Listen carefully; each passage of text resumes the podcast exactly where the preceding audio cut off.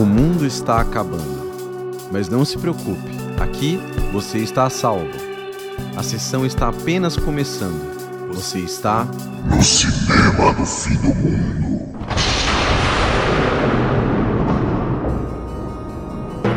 Sim, vocês estão prestes a presenciar um programa especial de Halloween. Finalmente, forças obscuras tomaram este programa. E hoje, nossos apresentadores, Rob e David, irão cumprir um dever para nós, as crias do inferno, que introduzam vocês ao mundo do horror.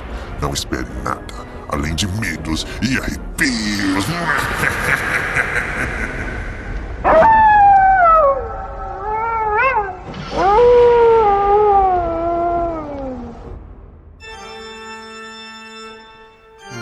Bem-vindos a mais um programa do Cinema do Fim do Mundo. Já estamos indo para qual mesmo, Rob? Esse é o quarto programa e, como vocês viram aí, uma introdução especial. É o especial de Halloween. Exatamente, não podíamos deixar passar essa data. Então, para vocês aí que estão ansiosamente aguardando a segunda parte do programa sobre o Estúdio Ghibli, não se preocupem, daqui a 15 dias vocês terão né, a, a, a, parte final do programa do Ghibli. E para aquelas pessoas que nos enviaram mensagens no nosso e-mail ou nas redes sociais, nós iremos ler todas as suas mensagens no próximo programa, assim como as mensagens sobre o programa de hoje. Então, para vocês aí que quiserem enviar mensagens, vocês podem mandar para nós aonde mesmo, Robin? No arroba Cinema Fim do Mundo no Twitter Cinema Fim Mundo e no e-mail também, a cinemafimmundo@gmail.com. Exatamente, e você também pode nos procurar no Facebook, procurando por Cinema do Fim do Mundo. E Rob, como nós estávamos falando, hoje estamos comemorando ou digamos assim, celebrando essa tão rotineira data especial é, dos em especial para os fãs de terror, que é o Halloween. É, o Halloween. O Halloween tá sempre presente no cinema, né? O Dia das Bruxas. O Dia das Bruxas. Sim. Não só bruxa, como assassino, como psicopata, como espírito. que mais? Tudo que envolve terror, a gente lembra quando pensa em Halloween. A melhor coisa para mim, e eu acho que isso é uma das questões importantes desse programa é uma pessoa que cresceu amando filmes de terror, o que ela representa. Para mim, não representa festa, não representa exatamente esses rituais que um nativo americano tem durante essa data, né? É, mas sim, que é o que nós estávamos comentando antes de gravar o programa, a questão de que neste período, quando a gente era criança, era o momento onde mais nós tínhamos filmes de terror sendo exibido na TV. Tal como em sexta-feira 13, né? Uhum. Toda sexta-feira 13 sempre tinha lá algum canal que passava alguns filmes de terror. Se não os da própria série Sexta-feira 13, ou de, outro, de outras franquias, outros filmes assim, mas que eram de terror, né? Porque era sempre aquela coisa mística, fantástica. Eu acho que talvez isso meio que se perdeu no hoje, assim, onde talvez as pessoas não tenham mais essa coisa de aguardar algo ser exibido na TV, mas mesmo assim a gente vê este mesmo fenômeno acontecendo nos streamings, no, sei lá, na TV a cabo, é, esse último fim de semana mesmo. Agora nós estamos há praticamente um, sei lá, uma semana do Halloween é, em alguns canais como a própria HBO, alguns canais como Telecine, assim, estava com uma programação específica para terror. Então, ainda permeia para nós aqui é, em outros países, né, que não nos Estados Unidos, essa coisa de é, ver coisas assustadoras, né, de filmes de terror. E eu quero começar esse programa falando exatamente sobre esse assunto. Quando surgiu o interesse por esse gênero? O que você lembra? Como era a, a sua relação com filmes de terror? É, vamos começar a partir daí. Conta aí como é, é que era por, na sua infância. você, é você estava falando agora do. O cinema está muito impactado pelo Halloween. É por isso que a gente está fazendo esse programa.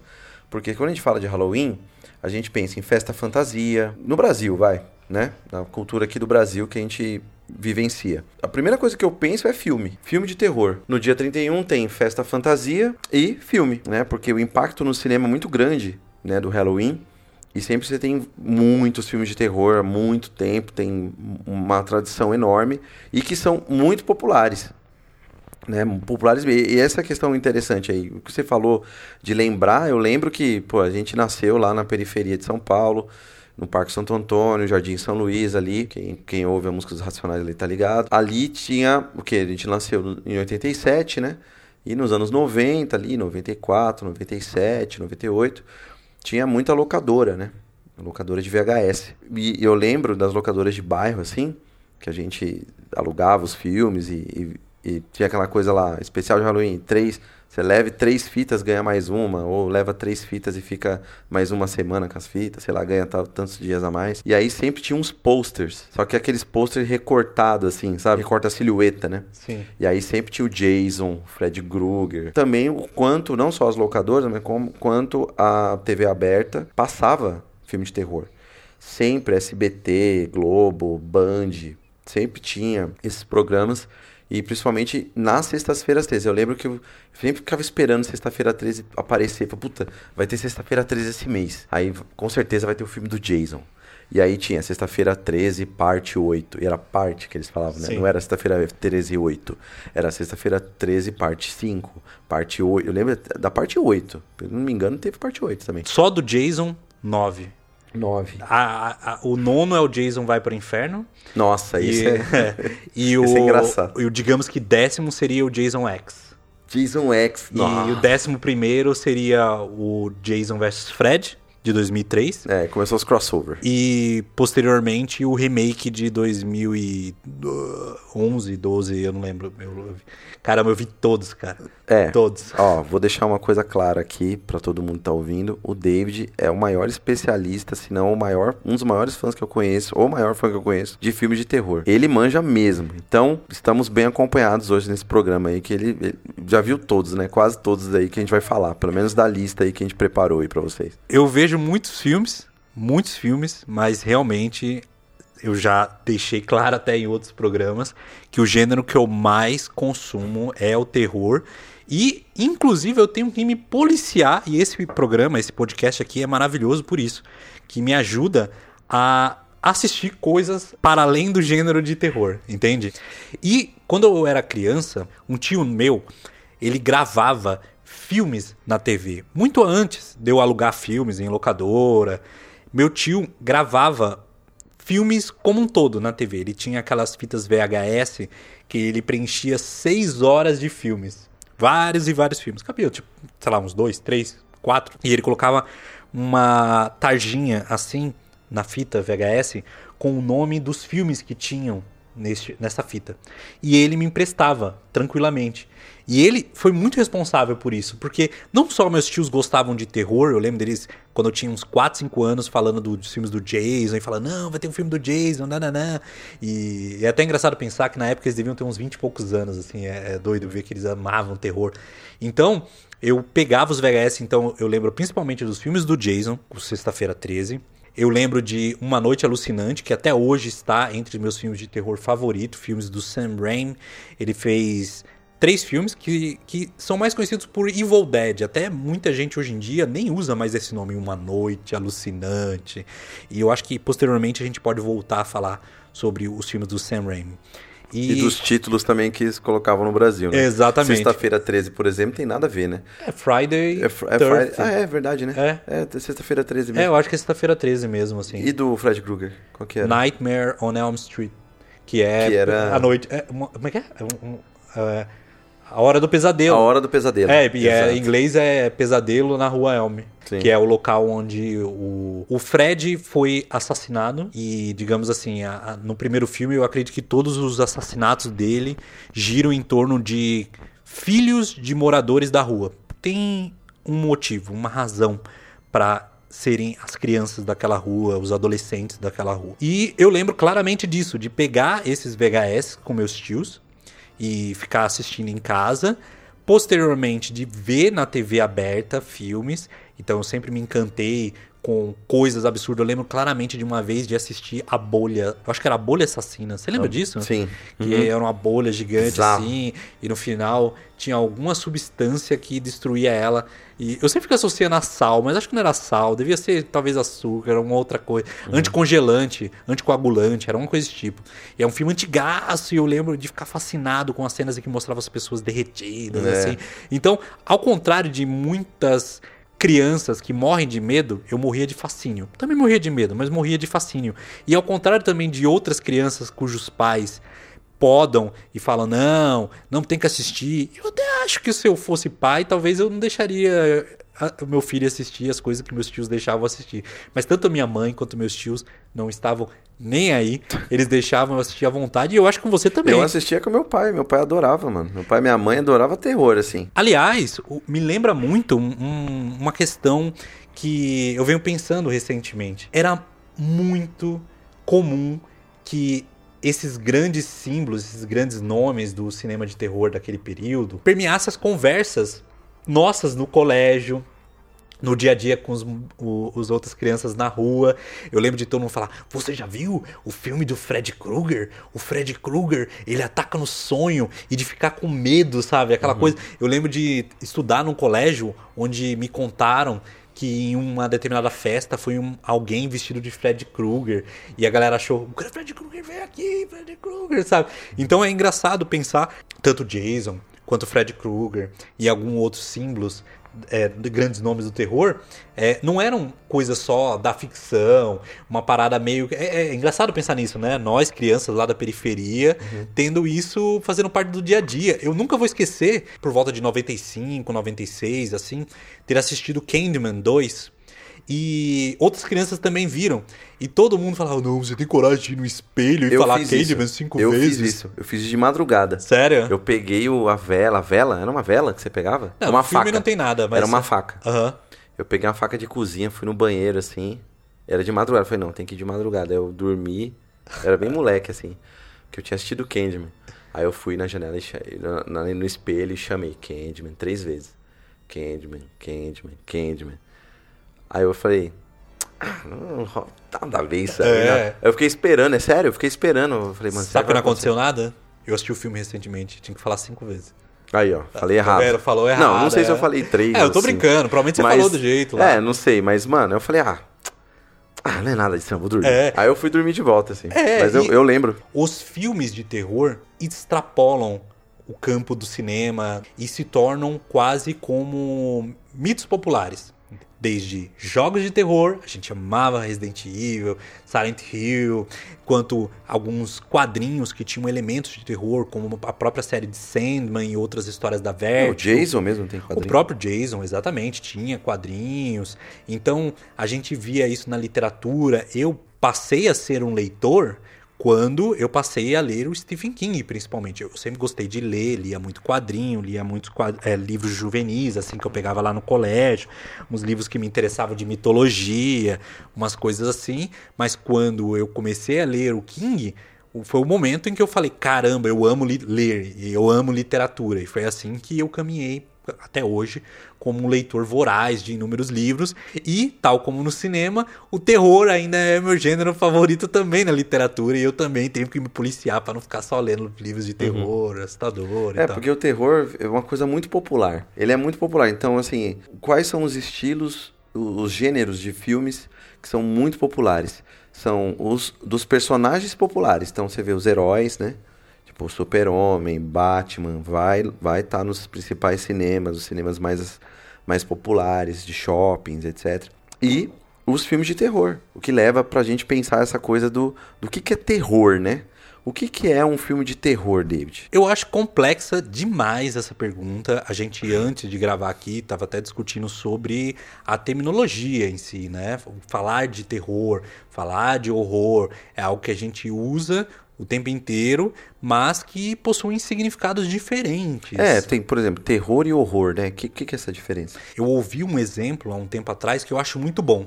Imagine você que você está no quarto, sua porta está fechada e você começa a ouvir um arranhar na porta, como se fossem garras. E do outro lado você ouve um som gutural e de passos pesados. Você não sabe o que, que é, mas o que você sente ali é o terror. Quando a porta se abre e você vê a ameaça que estava fazendo esses sons do outro lado, você vê o horror. Vê o horror. Se depara com o horror. Então é basicamente isso. O terror é o anseio, enquanto que o horror é a realidade, o, o, aquela coisa de fato, o choque de fato com aquilo, né? Então, eu acho que essa é uma boa definição uhum. do que, é terror e horror. E quando a gente extrapola para filmes, o que é um filme de terror? Vamos pensar assim, um filme de terror, um filme de horror. Instintivamente a gente consegue já definir o que é um filme de terror, o que é um filme de horror, até porque os filmes já são feitos com esse intuito e eles são vendidos, é um produto e, e ele é vendido dentro de uma categoria. Muitos raros filmes extrapolam esta categoria, né? Como a gente estava discutindo antes aqui sobre filmes, por exemplo, como Irreversível, que possui uma cena absurdamente violenta que pode causar muito choque para as pessoas que horror, portanto. Exatamente, para as pessoas que assistirem, mas o Gaspar Noé claramente não fez para ele um filme de terror, não fez para ele um filme de horror, né? E, e ele não, não, não tem alguns, algumas características do gênero, né? Eu acho que tem muito disso também. Eu acho que, por exemplo, um filme de comédia, ele tem algumas coisas que são comédia, claramente. Existe um intuito. Eu acho que, eu acho que para mim, pro David, o principal é isso. Um filme de comédia quer te fazer rir. Um filme de drama, no geral, quer te comover de alguma forma em que você muitas vezes fique ou triste, ou indignado, de alguma forma que mexa com você num nível que você sinta uma grande empatia para aquelas pessoas que estão na tela. Eu acho que no terror é a mesma coisa. O terror, ele quer te assustar, ele quer te chocar, ele quer que você às vezes sinta a empatia por aquela pessoa que está prestes a ser brutalmente assassinada por uma ameaça de outro planeta, etc. Então existe um, um intuito, na minha opinião, do que, que o autor por trás de uma obra quer que você sinta. E eu acho que quando você se depara com um filme de terror, você sabe que está vendo um filme de terror. Apesar de que tem filmes que é, borram essa área, né? Sim. Tem filmes que caminham entre o comédia e o terror, tem filmes que caminham entre o drama e o terror, e assim por diante. Recentemente, o Mike Flanagan, que já vem há um tempo fazendo alguns filmes e séries, séries principalmente para Netflix, ele vem fazendo obras que são bem norteadas por essa questão do drama e do terror.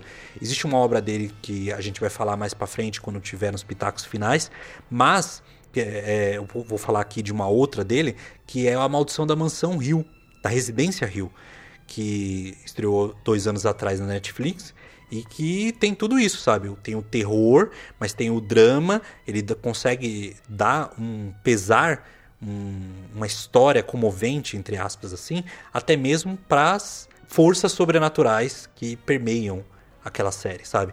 Então eu acho que é isso. Eu acho que tem muito do intuito do filme, o que, que ele pretende fazer, é, causar em você e, e, o tipo de imagens que normalmente ele usa. O que, que, tem em comum em quase todos os filmes de terror? Filmes de gênero terror. Que o gênero já tá lá. Gênero, dois pontos. Terror. Pronto. É um filme que já se declara desse tipo de gênero. É a violência, em algum nível. Seja violência psicológica, nesse sentido de ansiedade, ter alguém querendo te matar. A questão da morte está sempre presente, né? A violência está sempre presente nesse, nesses filmes. Mas nem todo filme que tem violência é de terror, né? Filmes policiais, por exemplo, tem violência pra caramba. Vou ver um Godfather aí, o, o Poderoso Chefão. É, os filmes de máfia, se você for ver, não são de terror. Por exemplo, o Irreversível, do Gaspar Noé, não é um filme de terror, mas tem muita coisa violenta. Quem lembra aí do, do episódio 2, do Chile, do Viagem ao Centro da Tela que a gente fez, o David assistiu um filme que é mais ou menos isso, que é o Trauma, né? O nome do filme, que é hiper violento, extremo, né? E não é um filme de terror, mas ele fala de um terror da realidade, que é a ditadura. né, que trouxe todo aquele terror da, da, tortura, trata a violência de outra forma.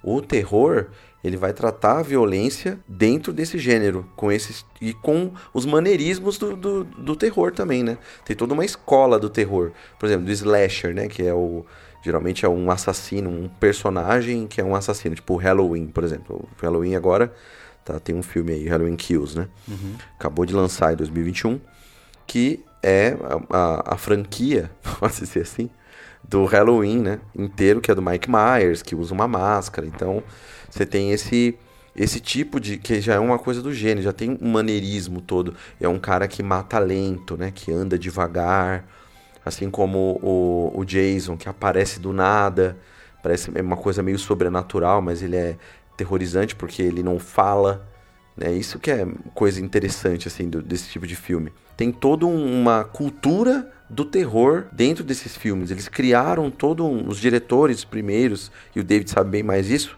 do que eu, de, de os filmes que foram os, os, os filmes principais que criaram esse tipo de, de, de cultura do terror. Você podia citar alguns aí, uns principais filmes que, que começaram isso. Por exemplo, primeiro filme de zumbi. Essa é, é a parte mais difícil que tem de quando você fala de um gênero. Uhum. Porque tem muitos e muitos filmes diferentes de gênero, entende? Quando a gente pensa, sei lá, filmes de ficção científica. Cara, isso deve vir desde talvez da primeira metade do século XX. Assim como o terror, quando a gente pensa em serial killer, que você mesmo apontou, eu penso como um, talvez um dos principais, vai, um dos pioneiros né, né, nessa questão. Eu já vou pensar lá no Massacre da Serra Elétrica, que eu, do Toby Hooper, Toby Hooper, eu sempre esqueço o nome do diretor, que eu acho que deve ser de, vai, 74, 72, por aí e que claramente é um clássico, como a gente também já pensa em Halloween, do John Carpenter, que é 1978. A gente tem, então, ali. Massacre só... da Serra Elétrica é 74. Então, primeiro. exatamente, eu falei a data certa aí, ó. Então, a gente tem aí, digamos que o subgênero de serial killers, né? Quando, por exemplo, se fala de zumbis, a gente vai ter filmes da década de talvez 40, 50, 60 mesmo, que tratam o gênero de zumbi com aquela coisa é, mística, aquela coisa do, do boneco que faz, que reanima o morto para cometer uma determinada ação, que, que basicamente o zumbi era, era algo nesse gênero. É, que veio com a Mary Shelley é. lá do, do, do Frankenstein. No zumbi moderno, a gente já vem o primeiro como sendo o o Noite dos Mortos Vivos, de 1968, dirigida pelo George Romero, que é um dos meus filmes favoritos. Muito bom, muito é bom, recomendadíssimo. Muito bom. E então assim, você percebe que o terror tem para todo mundo, todos os gostos. Se você gosta de filmes de terror com slasher, assassino, tem para você, sobrenatural tem para você, tem vampiro. E, e, aliás, essa é uma questão é, que é interessante. A gente vê que a gente está em 2021, o cinema já tem mais de 120 anos assim estabelecido, talvez os primeiros longas estão aí batendo seus cento e, cento e poucos anos, digamos.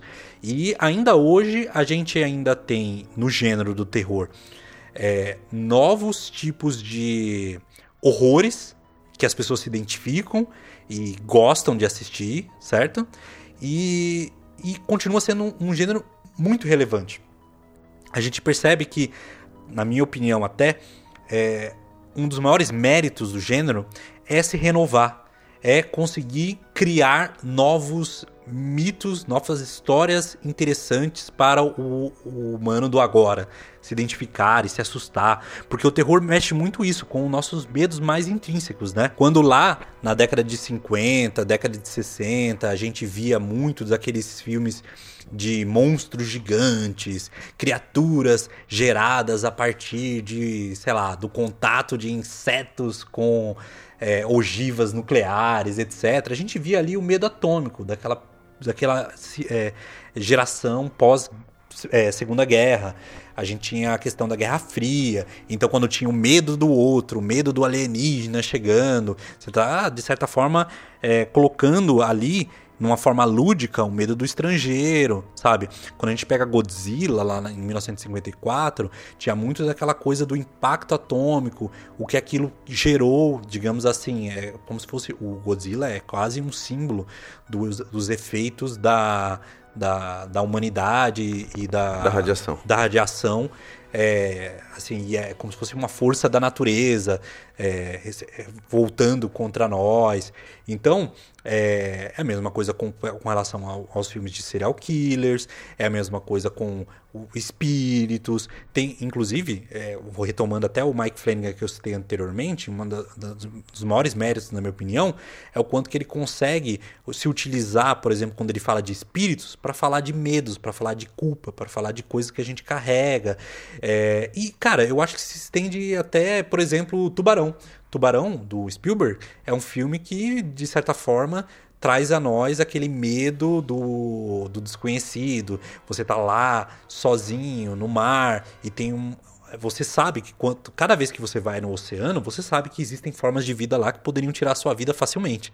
Eu acho que até hoje o terror consegue fazer isso, sabe? É um gênero que, na minha opinião, melhor consegue sintetizar os nossos medos. E falando de filmes assustadores, tudo isso é uma questão subjetiva, afinal, cada pessoa tem a sua bagagem, tem os seus medos interiores, mas a ciência pode fazer de forma mais metódica essa análise de quais são os filmes mais assustadores. E para esse programa, a gente trouxe uma pesquisa chamada Science of Scare de 2021 que trata um pouco que buscou responder a essas perguntas de qual é o filme mais assustador. Conta um pouco mais sobre isso aí, Rob. Então, esse Science of Scare Project de 2021, né, eles fizeram em 2020, né, até falam no, no, no, no, site aí do, do projeto, que está no Saiba Mais ali do, do Spotify. Você dá uma olhadinha, também vai estar nas nossas redes quem quiser saber mais. E é um projeto bem interessante, né? Porque eles reuniram os 40 filmes, né? Os, os mais assustadores e 100, 250 vítimas, eles chamam de vítimas. Colocaram essas pessoas para assistir numa sala preparada e tal.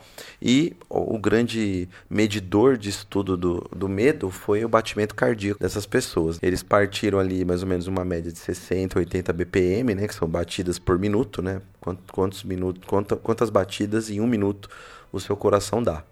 Em média, a gente bate lá em repouso uns 70 a 80 BPM no máximo. Por exemplo, aqui gravando podcast, nós estamos provavelmente nesse ritmo. Foram 40 filmes em 2021 para essas pessoas assistirem e desses 40 eles elaboraram uma lista com os filmes mais assustadores que as pessoas mais reagiram. Olha, o primeiro mais assustador foi antes de falar o nome do filme, eu vou falar aqui o batimento cardíaco, que é isso que é o mais legal dessa pesquisa, porque o quanto o coração da galera pipocou assistindo o filme. É, o primeiro filme, o pessoal tava ali descansando, em média, em 64 BPM, que é mais ou menos isso aqui, ó. Vou colocar o metrônomo aqui.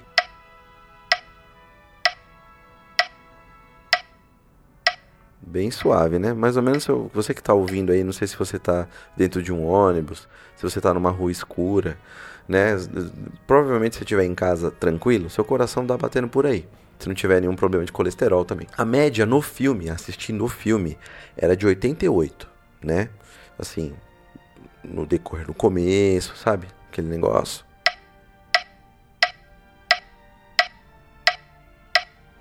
Aí já tá um pouquinho mais acelerado, né? Já tava meio tenso. E na hora dos sustos, né? Aquela coisa que. aquela parte lá que o, né, o, bicho pega mesmo no filme. Esse primeiro filme aí que a gente vai falar, que foi o ganhador, o coração do pessoal chegou a bater nessa velocidade. Nós palpitando, né? e o filme que causou isso foi o Host. Esse filme é um filme do ano passado. Eu já assisti ele umas duas vezes. Ele é bem curtinho, tem uns 56 minutos. E ele surgiu basicamente de uma brincadeira entre o diretor e amigas e amigos dele que ele fez pelo acho que pelo Zoom mesmo, assim. É, vocês podem assistir no, no, link que a gente vai deixar na descrição. É basicamente uma brincadeira que ele fez com câmera, onde supostamente tinha algo no sótão dele, ele usou um take de Hack, sabe? O filme de 2007, 2008, filme espanhol, tem um take que mostra uma criança no sótão assim, e ele usou para enganar as pessoas pelo Zoom lá e todo mundo tomou um baita susto. Vocês vão ver aí na descrição no vídeo. E a partir disso gerou, gerou um buzz e tal, e ele conseguiu grana o suficiente lá para poder fazer um quase meio longa, meio quase média-metragem, assim, porque tem 56 minutos. E é um filme que se passa durante a pandemia, um grupo de amigos que resolvem fazer uma sessão de contato com espíritos através do Zoom. Cada um lá na sua casa, através do Zoom, distanciamento social. Não tem nada que fazer, né? Vamos falar com o espiritinho, né? Só que como a gente sabe, nunca é uma boa ideia tentar falar com o espírito, não é mesmo? Sempre dá merda. E o filme eu devo dizer que é muito divertido, é bem criativo para um filme que foi feito praticamente gravado por uma câmera do computador. É lógico que eles usaram câmeras um pouco melhor, câmera no celular de última geração. E, mas é muito bom. É um filme muito é, honesto. Eu vou listar aqui os 10 primeiros da lista. Em primeiro lugar, a gente tem o Host. Em segundo lugar, a gente tem o Sinister, que se não me engano tem o um nome em português de A Entidade. Em terceiro, Insidious, filme do James Wan, chamado Sobrenatural, em português. Em quarto lugar, The Conjuring, que é o Invocação do Mal. Em quinto lugar, Hereditário. Em sexto, Terrified, que é um filme argentino, que eu acho que no Brasil veio também como Aterrorizados. Em sétimo lugar, It Follows, que é Corrente do Mal. Em oitavo, A Quiet Place, parte 2, né? Um Lugar Silencioso, parte 2. Em nono, Atividade Paranormal. E em décimo, Invocação do Mal 2. Eu vou me estender um pouco porque eu tinha que falar do décimo primeiro lugar, que é Babadook. Eu já Mas volto antes de você falar desse aí, quais desses filmes você assistiu? Todos. Sabia. eu assisti, não por conta dessa lista, assim. Eu tava olhando aqui, pelo menos até o 18. Eu acho que. Eu vi. Não, eu tenho certeza, eu vi todos os filmes aqui da lista. É isso aí. Você gosta de terror mesmo. É, exatamente, isso mostra que eu, eu, acompanho mesmo essa parada. A gente vai deixar o link na descrição, porque caso vocês aí tenham interesse em fazer um, uma tour por essa lista, eu acho que vocês vão estar tá bem servidos, porque tem muito filme bom no top 30, que na verdade assim, a lista constituída no final por 30, que eles consideram os 30 filmes de terror mais assustadores. É claro, a gente sabe que quando eles exibiram para as pessoas, eles dizem claramente que eles se basearam em listas, rating lists, né, da internet, de melhores filmes e tal. Como eles se basearam, tem uma tag lá no Reddit que eles pegaram os filmes que são indicados. Então, claramente, vão ficar sempre de fora filmes icônicos, principalmente de outros países, né? A gente vê que nessa lista aqui tem alguns filmes que são é, de países que não falam inglês? Sim, mas não vai ter, sei lá, por exemplo, o Trauma, o filme chileno. Eles não iriam exibir para essa galera aí. Deve ter filmes japoneses que não foram exibidos. Quando, quando eles falam do Ring, The Ring, The Ring é a versão pro, americana. Provavelmente é a versão americana uhum. e não o Ringu, que é o, o, o a versão japonesa. Eles provavelmente não devem ter exibido filmes coreanos e assim por diante. Mas ainda assim, é uma boa métrica do que um bom filme de terror pode ser. E uma coisa que eu percebi, eu posso estar enganado, mas os 10 primeiros filmes dessa lista são muito recentes. Sim, eles dizem. E quanto mais vai baixando a lista, vai indo os filmes mais antigos. Uhum. Né? Sim. E os BPM vão caindo. Assustam menos os filmes antigos do que os filmes mais recentes. Dentro do cinema, a gente vê aquela coisa do aprendizado com filmes que deram certo. Quando o filme de ficção científica é muito bem feito, etc., os diretores que vêm depois quando forem fazer as suas ficções científicas, irão se basear em elementos daquele para contar suas histórias. E eu acho que é a mesma coisa com o terror. Tem coisas que são muito efetivas, entende? Então, se um tipo de susto, um tipo de cena é, é muito efetiva, as pessoas falam, nossa, nossa, provavelmente os diretores que vierem depois vão replicar ou melhorar aquilo lá. Quando a gente pensa lá, você até citou há um tempo atrás, o Bruxa de Blair. Quando a gente pensa lá em, em 98, quando ele foi lançado, pô, ele era um filme que se vendia como um founded footage. Ele era um filme que supostamente eram fitas encontradas de pessoas que foram perdidas, que desapareceram na floresta, certo? Então, naquele momento, ele causava um horror assim, meu Deus, será que é verdade e tal? E, posteriormente, a gente viu, digamos, quase o surgimento. Não, dizer, não podemos dizer surgimento, porque já existia na década de 70 filmes com essa temática de founded footage o próprio é, Holocausto Canibal é um filme de found footage, né? E era um filme de, sei lá, 78, por exemplo. Eu não lembro qual é o ano. Então, mas de qualquer forma, os filmes que vieram posteriormente a Bruxa de Blair, que se utilizaram desse lance da câmera na mão, do, do medo, você não sabe muito bem, uma pessoa filmando em meio ao desespero, elas é, aprimoraram essa coisa, sabe? Então, talvez, quando a gente chega aqui e olha os primeiros filmes da lista aqui, a gente começa a perceber que eles, talvez, por serem mais modernos, eles são, eles têm elementos mais aprimorados de te assustar, sabe? Isso é uma teoria que pode estar totalmente furada, mas. É, mas... eu acho que é isso mesmo também, uma das razões, né? Observando os dez primeiros, eu vou fazer uma breve passagem por eles já já, mas eu noto que, em sua grande parte, eles tratam de elementos sobrenaturais. Elementos que fogem ao controle humano. Que você pode simplesmente ir lá e manualmente atacar e se defender, tacando uma pedra e tal. E passando um pouco sobre. Eu, eu, quero falar um pouco aqui, bem brevemente, sobre os 10 primeiros. Sobre os 11 primeiros aqui, porque na verdade é, eu poderia passar o programa inteiro falando de cada um deles, né? Então vamos por cima, assim. O Host, dentre os filmes que tem na primeira lista, assim, eu realmente recomendo o Host para quem quer ver um filme curtinho, para tomar um susto maneiro, vai ser maravilhoso. O segundo filme, que é o Sinister, eu não lembro muito bem dele. Eu só lembro que tem uma entidade que parece que tá com a maquiagem de cantor de banda de black metal. Insidious e Conjuring são dois filmes do James Wan que são excelentes, excelentes. para mim, estão entre os melhores filmes de terror da última década, então eu recomendo muito.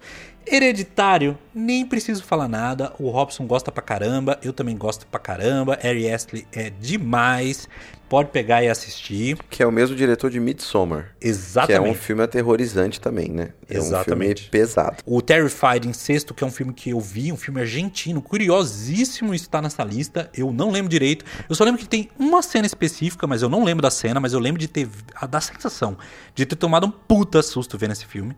Em algum momento eu senti tipo aquela coisa do cara frio mesmo, oh, tá ligado? O It Follows é o filme que eu recomendei no nosso primeiro podcast aqui, primeiro programa, que é o Corrente do Mal, então eu não vou falar muito aqui. A gente tem o Quiet Place Parte 2, que é um lugar silencioso que todo mundo já deve ter visto aí. É um filme que narra uma invasão alienígena de criaturas aí que são atraídas pelo som, então todo mundo tem que ficar pianinho para o bicho não pegar. E é engraçado que no cinema as pessoas tanto no primeiro quanto no segundo eu vi no cinema. E foi uma, acho que a primeira vez que eu vi pessoas com medo de fazer barulho no cinema. Olha a sensação que o filme traz. Então só por isso já merece um mérito, porque eu odeio pessoas que falam no cinema. E depois a gente tem o, o Atividade Paranormal, que é um filme de cagaço louco, louco, louco. A gente tem em seguida o Invocação do Mal 2, que é um filme bom também do James Wan. E em 11 Babadook, que logo mais eu também vou voltar a falar dele. Mas é um filme australiano que muita gente gosta. Filme de 2014 eu já vi umas duas vezes e eu não consigo gostar desse filme. Então você aí que tá ouvindo, se você gosta muito de Babadook, me diz aí por que, que você gosta de Babadook. Eu vou assistir de novo Babadook, mas por que, que todo mundo gosta de Babadook, gente? Não é um filme, oh meu Deus, entendeu? É, exatamente. Comentem, usem nossas redes sociais aí para fazer esses comentários, interagir com a gente. A gente sempre vai ler, vai responder. Vamos responder vocês o que vocês têm a dizer. Críticas, elogios. Estaremos sempre abertos aí, sempre a responder. E pensando nisso, a gente teve uma ideia aí de perguntar para os nossos ouvintes, vocês, caros ouvintes, qual foi o filme que mais assustou, mais assustador que vocês já viram? E a gente postou nas nossas redes, principalmente no Facebook, e a gente ficou bem feliz que teve uma grande resposta, né? Uma grande interação de várias pessoas. Vários filmes foram citados, agora a gente vai comentar alguns deles. Exatamente, porque a gente tem a resposta da ciência, mas a gente queria saber qual é a resposta de vocês, não é mesmo? A gente listou todos os filmes que vocês nos enviaram, quem foi que nos enviou, porque a gente é podcaster profissional, entendeu? Então, Vamos começar aqui do primeiro da nossa lista, que é O Chamado, que foi um filme muito lembrado pelas pessoas. E eu até fiquei pensando, caramba, O Chamado quando lançado o primeiro chamado, era um filme assim que todo mundo falava, porque ele tem aquela premissa bem peculiar do a fita Dos é, sete é, dias. Dos sete dias. Você assistiu a fita, você vai morrer em sete dias, né? O chamado, no caso, nós estamos aqui se referindo, nos referindo ao filme americano, acredito que de 2003, que é uma adaptação de um filme japonês que a gente citou até anteriormente, chamado Ringu, filme acredito que de 98 a 99, que eu vi recentemente e é muito muito, muito bom. Aliás, tem uma temática bem peculiar, né? Esse lance da fita. Tipo, a pessoa mais nova, uma criança, você nasceu em 2008, ela nem sabe o que, que Ela é. nem vai entender, né? Uma fita VHS, né? Uma É. fitinha e tal. Vai ter que ser o, TikTok que você morre em sete dias se É. você assistir, tá ligado? Em 15 segundos. Não, exatamente. Você vai Nossa, morrer mais rápido. Sete, sete dias é di- muito longo. Nossa, sete dias e tal. Você lembra do chamado? Você assistiu o chamado? Assisti, eu, eu lembro que assisti, mas eu lembro muito vagamente. Eu acho que eu assisti, eu assisti com uma galera, eu acho. E aí a gente também tinha filme, tinha uns filmes que a gente assistia mais zoando do que vendo o filme, né? É. Tipo, assistia, ah, dava risada aí, ah, não sei o que, assistindo desinteressadamente. Sim, não. e- Mas era mais pela zoeira da galera. e É, no caso desse filme, assim, eu acho que virou uma, uma parada meio viral de todo mundo comentar. Sim. E esse filme foi nos enviado e citado pela Natalie Rosen, Caio Palma e pela Yuen Wang. E, inclusive, ela deixou uma frase muito boa aqui, que ela disse que quando ela era criança, é, eles, os irmãos assistiram o chamado, a versão original, e eles não deixavam é, que ela assistisse. E ela diz assim que ela acredita que era porque eles tinham certeza que ela não iria conseguir dormir à noite sozinha depois. É muito bom, né? Porque várias pessoas, quando pensam em filmes assustador, é, pensam nesses filmes que de alguma forma marcaram a, a infância, né? Dela. É a mesma coisa comigo, quando eu penso em vários filmes que eu vi quando eu era criança. É, mais fácil ter medo quando é criança, né? É, Quando exatamente. Fica adulto, aí perde o medo das coisas. É, é o mesmo caso, por exemplo, do próximo filme que foi muito citado, que é O Exorcista, também citado pela Nathalie Rosa e também pelo Vitor Coimbra. Porque eu lembro que quando é- a gente era novo, era um filme que todo mundo. Os mais velhos falavam sempre de, do Exorcista. Você lembra disso? Não, Exorcista é um filme pesado. Eu acho bizarro, porque, aliás, a trilha sonora é incrível, né? Porque tinha até aquele negócio lá que era um porco. Era um, pe- pegaram um porco lá, um porco no matadouro. E sabia essa história? Eu não. Do, da trilha sonora do, do, do Exorcista, que é, é, um, é, um, é um porco sendo morto. Que Sim. é um barulho do porco, aquele ruído. Sério? É o ruído da cena principal lá, que ela vira a Caralho. cabeça e tal.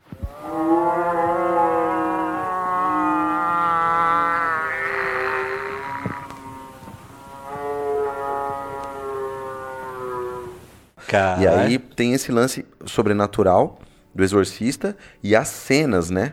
Da, da cama girando. E aquilo que é revolucionário pra época, né? Pro cinema. E tem um, um- mais uma vez um elemento sobrenatural que a pessoa não tem como é, lutar contra, né? Tanto a fita que você tem uma maldição no primeiro, assim, né? Quanto, por exemplo, no caso de um exorcismo, né? Que se você pegar e, sei lá, digamos assim, for possuído, você vai ter que chamar um padre, talvez você vai morrer, mas nesse processo você vai virar a cabeça, tem todos É, os bagulho a- muito louco. A coisa do diabo, né? E a Nathalie comentou aqui: meu pai sempre falava desse filme como sendo um super filme assustador. Eu ficava super curiosa. Aí no dia que vi, acho que por conta da expectativa, eu coloquei um peso maior no filme e toda a cena eu achava que ia me aterrorizar. E também porque é um filme mais antigo e que muita gente mais velha lembra dele como algo que foi icônico, que fez muita gente passar mal no cinema e tal. Ele tem uma fama de ter abalado a família tradicional brasileira.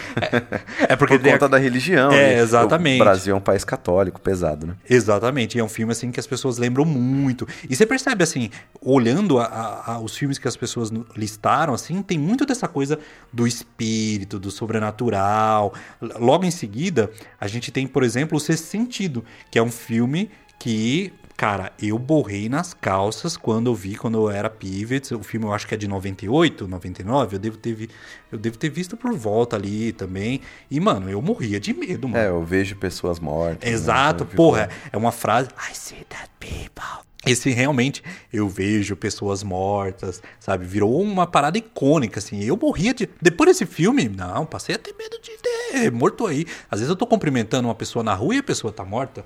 Não sei. Entendeu? Foi um dos medos, assim, que, que me trouxe. Sobrenatural também. Exatamente. Mas você lembra, né? De Lembro, lembro. lembro. Muito bom. Filme muito bom, aliás. É, exatamente. Tipo, Aliás, o. Que é do Shalaman. Exatamente, que é o. Até hoje, possivelmente, o melhor filme dele, né? Em seguida, a gente tem Poltergeist, que também é um filme de espíritos, Esse né? é um clássico. É, e eu vou falar que, passando por cima, assim, rápido do Poltergeist, eu assisti há menos de uma década. Por volta do período que ele saiu um remake recente, assim, né? Uhum. E, cara, ele é um filme muito mais lúdico.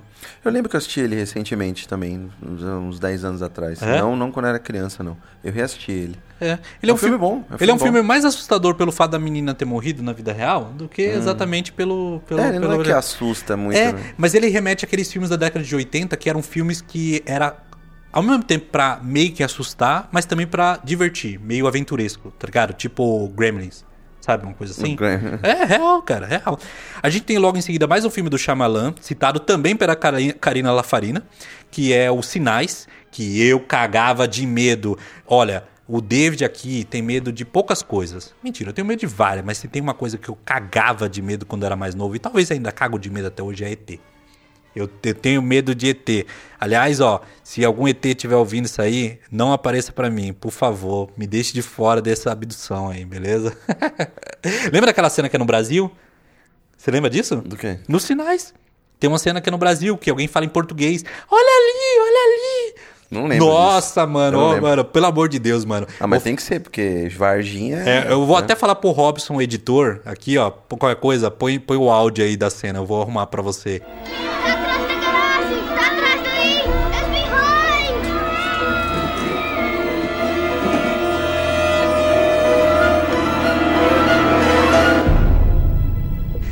olha ali, olha ali. As crianças apontando em português e o ET passando assim. Você não lembra mesmo, né? Não, não lembro Porra, disso. é muito bom isso aí, cara. Puta que pariu. Sinais, ó, é um dos filmes que me fez cagar nas, na- na- nas calças aí. Seguindo em frente, a gente tem Atividade Paranormal, filme que está naquela lista lá da, da, da ciência louca lá, e que foi citado pela- também pela Karina Lafarina, pelo Rodrigo Cortez e pelo Michel Luz. E eu até ia te perguntar, você já assistiu Atividade Paranormal? Não, Nenhum? acho que nenhum. Porra, eu digo que o primeiro e o terceiro são excelentes. Basicamente, eles narram a história de uma família, né, sua casa, que começa a notar que existe alguma presença sobrenatural em casa e eles resolvem ter a excelente ideia, que eu também teria, que é de deixar a câmera filmando o tempo inteiro. Na verdade, assim, eu prefiro não filmar, porque eu prefiro não ter a certeza, entendeu? Porque ter a certeza de que tem um espírito na sua casa é muito pior do que ter a dúvida. Eu prefiro achar que caiu sem querer do que que foi um espírito que passou a mão na minha panela e derrubou a noite, não é mesmo? a gente tem depois o filme mais citado da lista, citado pela Karina, citado pelo Paulo Bini, citado pela Thaís Laporta, minha namorada aí, e citado pela Gor Martins, que é O Iluminado. O que, que você tem a dizer sobre esse grande clássico? eu não aí? vi. Não acredito. Você acredita que eu não vi? Meu Deus do céu, mano. Caramba, mano. Tá parecendo eu que nunca tinha terminado de ver o Máscara, cara. É um filme que todo mundo já viu, cara. Eu não vi, cara. Não vi o Sério? Iluminado. Eu vi quase todos do Kubrick. Quase todos. E o Iluminado é um baita filme. Eu acho que é, visualmente ele tem cenas ali que são icônicas e que, pô, tem uma cena que se passa num banheiro. É o Danny, que é o molequinho, e, e o banheiro, assim. E que, cara, é, é extremamente assustador. E você pra sempre vai decorar Red Brown, Red Brown, tá ligado? Que é, aliás, é, é baseado num livro do Stephen King. né? Que- exatamente, e que eu sou um grande leitor do King, eu li praticamente todos os romances dele, e esse é um daqueles filmes que eu nunca havia lido.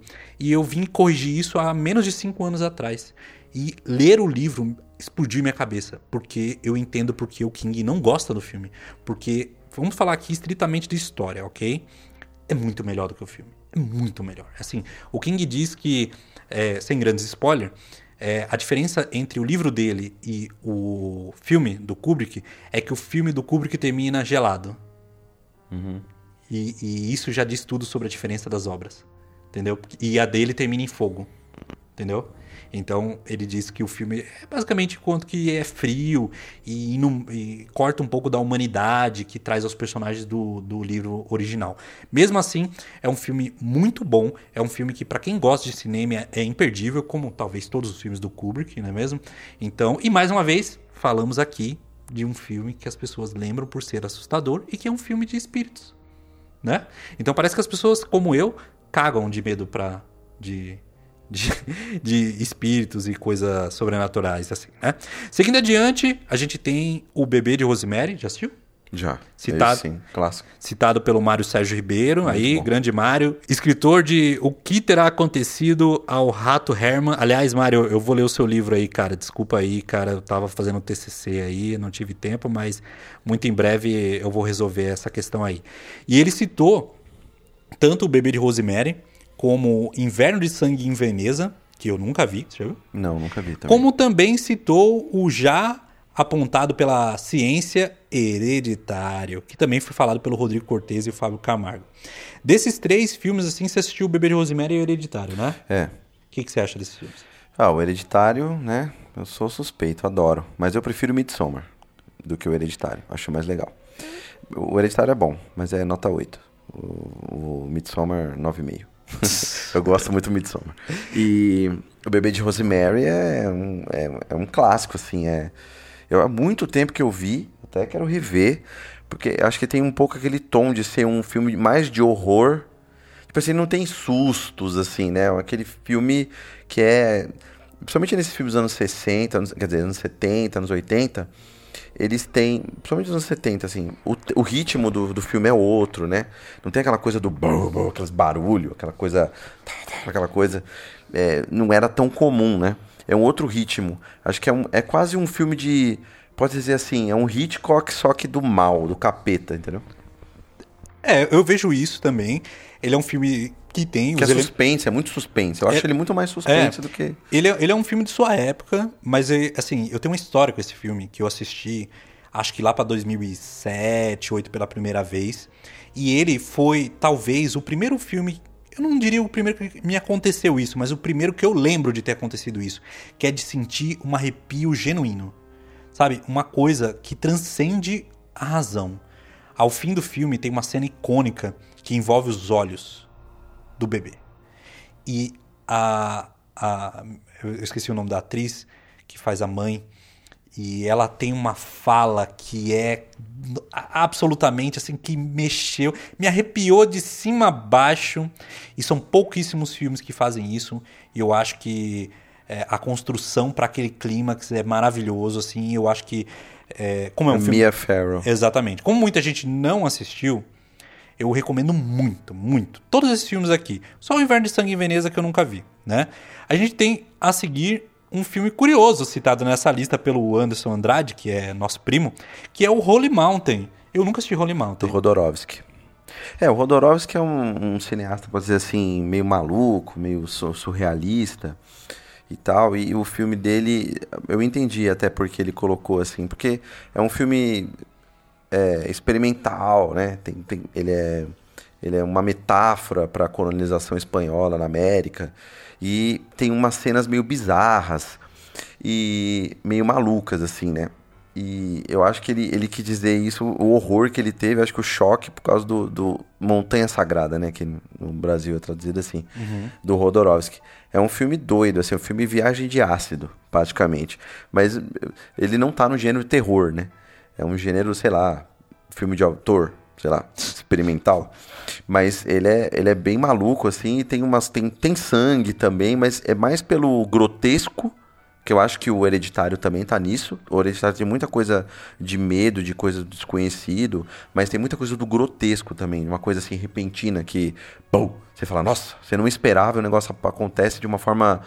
Assim, eu gosto muito de filme de terror nesse, nesse, nesse tipo de filme, por exemplo, Hereditário, Midsommar, que, que não, não são o. Não tem aquela coisa do terror, do, né, do, do suspense, do terror clássico, assim, que é aquela coisa do. a banalidade do brutal. É uma morte banal. Você fala, nossa, não teve nada de especial nessa morte, mas é tão horrendo ver isso. Que você fala, meu Deus, cara, olha isso. Então, esse, eu gosto muito desse tipo de, de horror, assim, que impacta, né? E uma coisa que você falou também, que é interessante, que é esse, esse lance de não ser somente uma coisa assim, a violência que vai te. a brutalidade ou o grotesco, mas uma interpretação de um ator. Isso é interessante também, né? Tipo, uma fala ou um olhar. Porque o cinema tem essa diferença, né? De você conseguir captar uma imagem né, não estática, mas por mais que ela seja, sei lá, um olhar na câmera que mostra ali o horror dentro do, do- na cara do, do, do ator ou da atriz.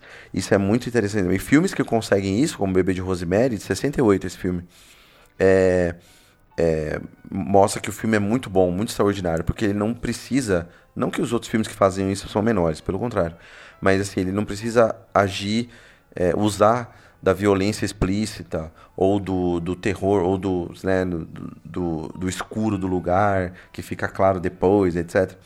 É, não precisa usar, ele usa outros recursos que aterrorizam tanto quanto, que na, na verdade não são aterrorizantes. Assim, se você for ver assim, nossa, uma expressão facial aterroriza, é muito difícil você conseguir aterrorizar alguém como te marcou o bebê de Rosemary com uma expressão Sim. de uma atriz, né? Sim, e, e isso até dialoga com o próximo filme citado aqui, que é o A Bruxa, porque ele é até, muita gente usa aquela expressão do pós-terror, que eu detesto, e eu acho que em outro programa a gente pode falar sobre isso, mas porque ele é um filme que, apesar de ter um elemento sobrenatural, é um elemento sobrenatural bem mais sugerido.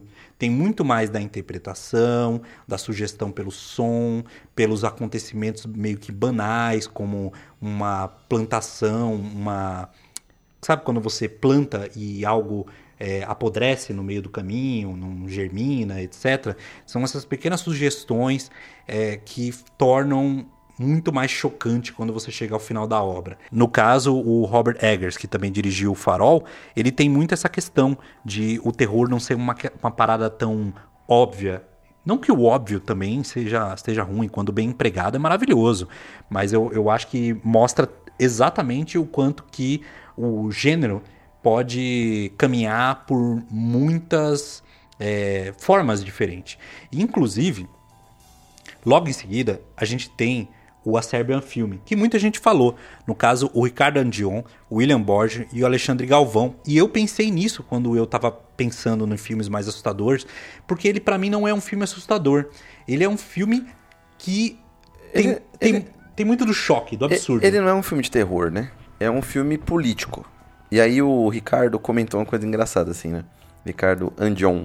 Ele falou: o Serbian Film é tão gráfico, tão gráfico e deprimente que consegui ver 30 minutos e li o resto no Wikipedia. E quando ele fala gráfico, né? É que é, é explícito, né? A violência é explícita. E é um filme que, assim, o diretor explicou o que aconteceu. Esse filme foi proibido em muitos países, né, na época. Ele fala dos sérvios, né, da, da- do país da Sérvia. Traça ali um- uma caricatura da Sérvia num- numa história de um ex-ator pornô, é convidado, ele tem uma família já, ele largou há, há muitos anos aí a, a vida de ator pornô, e aí depois ele é convidado por um grupo de ricaços aí a fazer um novo filme, aí ele fica em dúvida porque ele tá endividado, tá com problema né? Tá, tá um problema na família, de, de grana, etc. E aí ele começa a descobrir, ao fazer esse filme, que ele tem que fazer umas cenas um pouco complicadas, né? E aí você pode imaginar de tudo que é horrível. Por exemplo, cena de estupro, parto de uma criança vindo com estupro, coisas assim completamente antiéticas e imorais e amorais, assim, tudo que é de desgracento tem nesse filme. E é um filme ruim, né? Um filme ruim, assim, cinema... Eu assisti, eu falei, pá... Você assistiu? beleza. Eu não assisti, sabia. Eu assisti. Eu falei, não, vou ver, vou ver. É, eu já sabia que ia ser ruim, né? Porque, assim, você vai fazer um filme extremo por extremo, aí você vai fazer um Faces da Morte, que é um compilado de um monte de imagem que não Sim. tem narrativa nenhuma.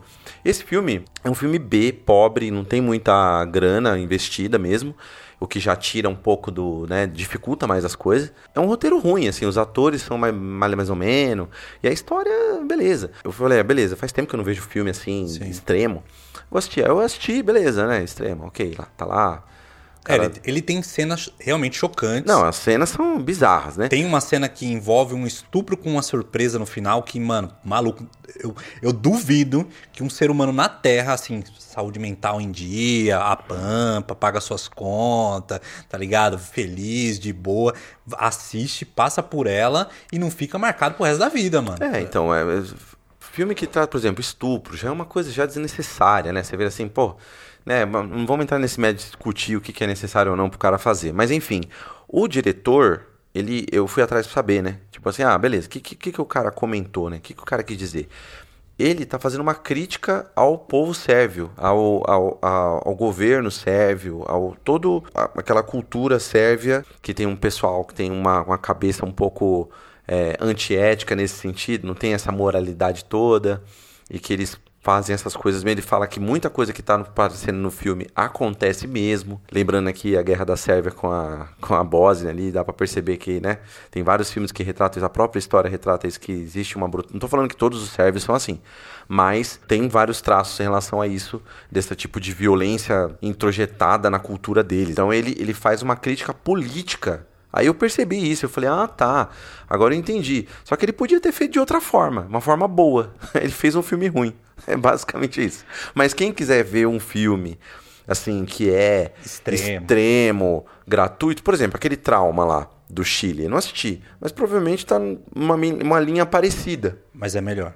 Com certeza, deve ser melhor, porque o Cyber filme é ruim mesmo, ele é um filme ruim. Na minha opinião, é um filme mal dirigido, mal feito, assim, não- tem umas coisas assim que você fala, ah, já, eu tava assistindo só porque eu tinha que assistir mesmo. E era Sim. curto também o filme. Exato. Eu, eu- eu vejo que tem sim uma linha de filmes que é projetada pra chocar mesmo.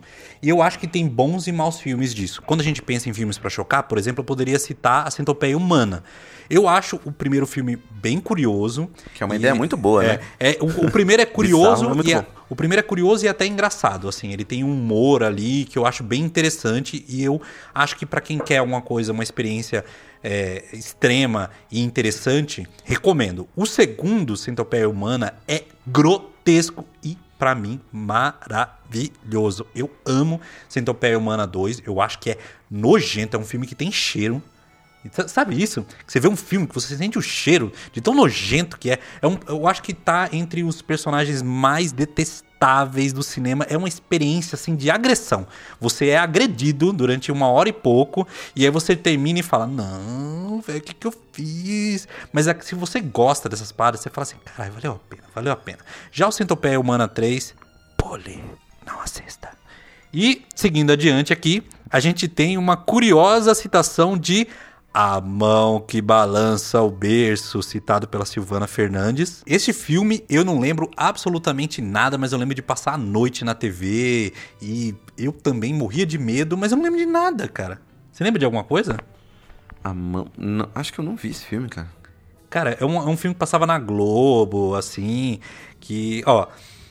Cara, eu não lembro de nada desse filme. Eu assim. também não lembro, Mas não ela lembro. comenta o seguinte: ela diz: Assisti quando criança e borrei as calças. Mais uma vez aquela história de um filme que você lembra o resto da sua vida, né? E seguindo adiante, a gente tem uma curiosa citação do Rodrigo Cortez do filme do Lynch, Mulholland Drive, ou Cidade dos Sonhos, e que eu quis trazer aqui o comentário dele, porque o nosso amigo Messias, que deve estar ouvindo esse filme, também me contou anos e mais anos atrás a mesma coisa, que é uma cena que tem no começo do filme, onde um personagem que está numa lanchonete, ele narra de ter tido um sonho onde ele vai atrás de uma lanchonete tal como aquela e ele se depara com uma figura lá, que é supostamente um morador de rua, etc. E conforme ele vai narrando, a câmera vai acompanhando até que você vê aquilo lá. Eu, quando assisti, eu achei bizarro e tudo mais, mas ok. Mas eu lembro do Messias contando que toma um puta susto e tá entre as coisas mais assustadoras que ele já viu. E o Rodrigo fala a mesma coisa, que ele diz o seguinte: eu sempre preciso citar Mulholland Drive nessa questão. Não por causa do, do filme em si, mas por conta da cena do mendigo. Acho que nada me deixou mais cagado num curto espaço de tempo do que aquilo. E é engraçado, né, cara? Você vê que não é um filme de terror, é um filme. É o David Lynch, né? É, exatamente, Que né? é, é surrealista, experimental, sei lá, ou drama, sei lá.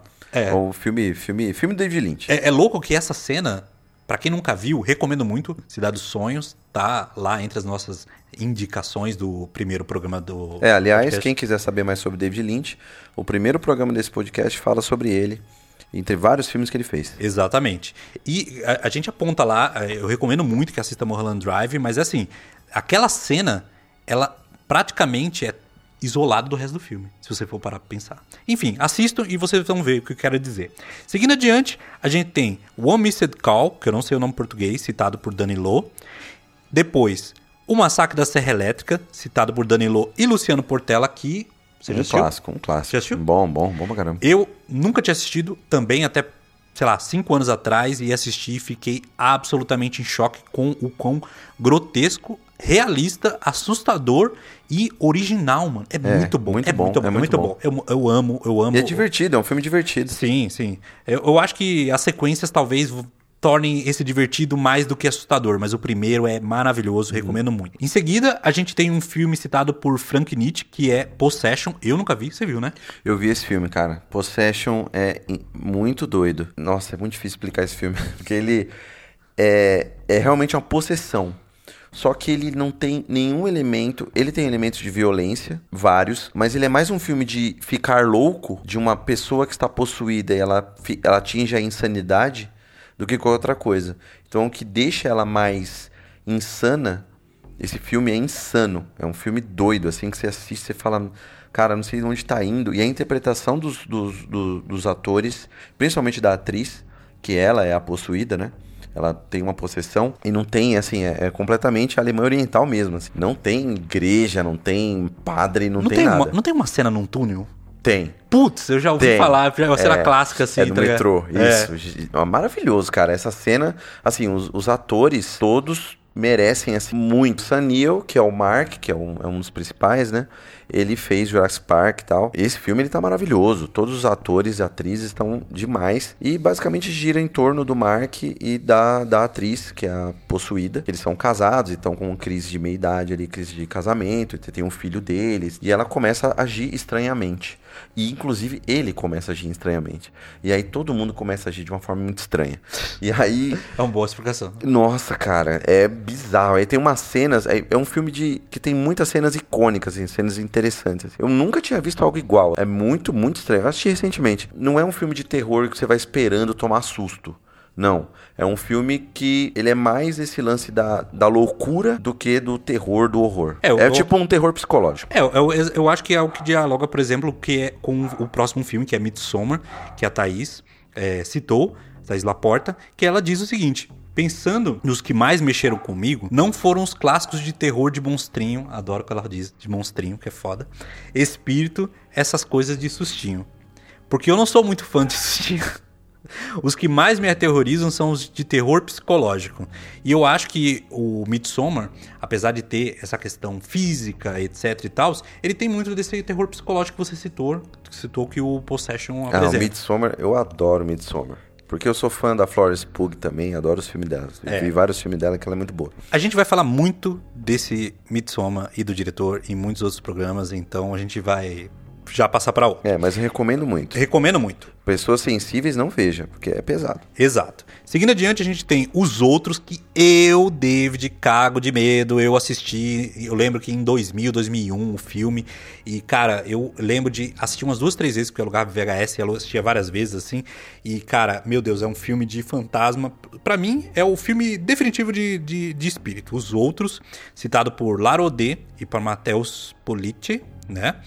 É, que inclusive algum deles citou, além de ir para o psicólogo, não, além de ir mais para o psicológico, tem um tipo de final que me agrada, porque realmente o final é inesperado. Você lembra? Não, não lembro desse filme. Então não falarei nada, porque, Não fala, porque eu recomendo spoiler. muito. A gente tem a seguir, citado pela Gore Martins, O Silêncio dos Inocentes, filme excelente do início da década de 90, clássico com o Anthony Hopkins. Em seguida, a gente tem Espíritos, também citado pela Gore Martins e o Diogo Dias, que é um filme tailandês que é do mesmo diretor daquele filme que a gente tá pra assistir. Sabe? Ah, é, é. O Why, Wade, Wade. É, porque num grupo de Facebook chamado A Sétima Arte, aliás, quem quiser corre atrás, que é um grupo de Facebook muito bom, porque a galera posta lá os, os, os torrentzão da vida e os filmes, né? E com a, várias informações de diretor, ano, não sei o quê. E eles estão fazendo um especial de terror, por causa né, do Halloween. Então, tem muitos filmes bons, inclusive... É, e aí teve um filme lá tailandês lá que tava com uma capa muito interessante, assim. um- aí eu marquei o David lá, e é por isso que ele citou. The Medium é o nome do, do filme. Filme de 2021 que iremos assistir Eu não assisti. em breve. Seguindo adiante, o nosso amigo Vitor Toso Silveira, também conhecido como Peroleto, recomendou uma série de filmes aí, principalmente trecheira, como Reanimator, Hellblazer, Abominável Dr. Phoebs, que eu nunca vi, e por último Us, filme excelente do Jordan Peele. Em seguida, a gente tem o Host, citado pela Maria Durval, que está em primeiro lugar entre os filmes mais assustadores e, como eu disse, recomendo muito. O Luciano Portela recomendou o Eles, que eu acho que ele pode estar se referindo à série da Amazon, de mesmo nome, acho que é Dem, algo assim, não tenho certeza. O Vitor Yamamoto recomendou, disse que o filme mais assustador é o Grito Japonês, o João, que eu nunca vi, mas a versão americana eu morria de medo do Toshio, que é o molequinho que tem o ele ele ele mia como um gato. O som que ele emite é o som de um gato. Você nunca viu, né? Não. É bizarraço. Em seguida, o Fábio Albuquerque disse que para ele os filmes que mais assustam são os filmes de zumbi. Quando ele era pivete, ele morria de medo de zumbi, eu já falo sobre isso. Ele cita também Teses e Lobisomem Americano, que eu vi recentemente com meu irmão. E, cara, é uma das melhores maquiagens que eu já vi. É incrível que o filme é de, sei lá, 82. Esse né? filme é muito bom. Cara, eu lembro que faz tempo que eu vi. Eu vi é recentemente, eu não gostei muito do filme, mas eu gostei muito da maquiagem, entendeu? É, é demais. E eu queria comentar que ele fala de filmes zumbi. E quando eu lembro do filme assim que me marcou de medo, está o remake de A Noite dos Mortos Vivos, acho que de 91 ou 92, dirigido pelo Tom Savini, que é um grande maquiador, ele fez a maquiagem, ele cuidou da maquiagem, por exemplo, de Um Drink no Inferno. Ele, ele é conhecido por, por ser um grande mestre das maquiagens de terror, assim. E ele dirigiu o remake de A Noite dos Mortos Vivos de 91, 92. E eu lembro de ver no Cine Trash, que aliás, formador, voltamos disso quando falarmos do Mojica. E eu lembro de ver e ficar estarrecido, com muito medo. Eu morria de medo de filme de zumbi. E é louco que é o gênero, subgênero que eu mais gosto de, de terror, provavelmente. Mas eu nunca tive medo, a não ser quando era criança. Mas ainda assim é o que eu mais gosto, sabe? É doido, né? E bom, seguindo adiante, a gente tem o Violência Gratuita, citado pelo Diogo Dias, que também se enquadra nesse novo extremo francês. É um filme que, pra mim, não é exatamente um filme de terror, pra você? Não. É um filme, é um filme de violência gratuita. Exatamente. É um filme mas, é um, mas é um filme muito assustador no mote, assim. Imagina se você tá na sua casa e pessoas estranhas chegam e botam sua família em xeque em meio à situação de violência absurda e que você está indefeso. Então, pode-se dizer que ele tem elementos de terror, mas não exatamente é um filme de terror. É um filme do Michael Haneke, que inclusive ele filmou duas vezes, em 97 e em 2007. Sim, sim. Haja energia. Depois a gente tem o Michel Lewis citando dois filmes, Noite Alucinante 1 e o já citado aqui Bruxa de Blair. Dois filmes com elementos sobrenaturais. Noite Alucinante, pra mim, o Evil Dead, está entre os meus filmes favoritos, tanto um quanto dois, mas gosto muito do primeiro, que é muito mais É, o podreira. primeiro é muito legal. É muito podreira, mano, maravilhoso. Sam Raimi, Deus, adoro. Depois a gente tem o Alexandre Galvão citando Imprint, que, cara, eu não lembro, não sei que filme é esse, e Bar Luva Dourada, onde ele escreve o seguinte: baseada numa história real, ela é extremamente doente. Filme que gostaria de não ter visto, como diz até no trailer. É um filme alemão, né? É um filme alemão que narra a história de. Uma história real de um serial killer durante, sei lá, a década de 80, 70, ainda na, na, na Alemanha dividida. Eu vi esse filme. É um filme grotesco, nojento e mais um daqueles filmes que tem cheiro. E por último, o comentário aí do, do Kid fala do filme Irreversível, filme que a gente já comentou ali, né, do Gaspar Noé. E ele comenta assim: Eu vi uma, uma vez só o Gaspar Noé. Irreversível me chocou psicologicamente a intensidade das violências. Nem sei se é, se é terror. Exatamente. É, o Gaspar Noé, ele, ele vai por essa coisa do extremo, né? Se você for ver o Into the Void, Sozinho Contra Todos, aliás, pra mim Sozinho Contra Todos é o melhor filme dele. Pau a pau com Reversível, né? Reversível é muito bom também, mas Sozinho Contra Todos é o mais pesado. Eu acho até mais pesado que o Reversível. O problema do Reversível é que ele teve uma repercussão muito pesada por conta da, do estupro, né? Da cena de estupro na, no, no metrô, etc. Porque é sempre uma questão delicada, né? Filmes retratarem de uma forma explícita o estupro, até implícita, né? O Sozinho Contra Todos é um filme que eu até recomendo, porque ele, ele não é que ele é terror, horror, etc. É aquela mesma história que a gente conversou, do Hanek, por exemplo, violência gratuita e tal. São filmes sobre violência.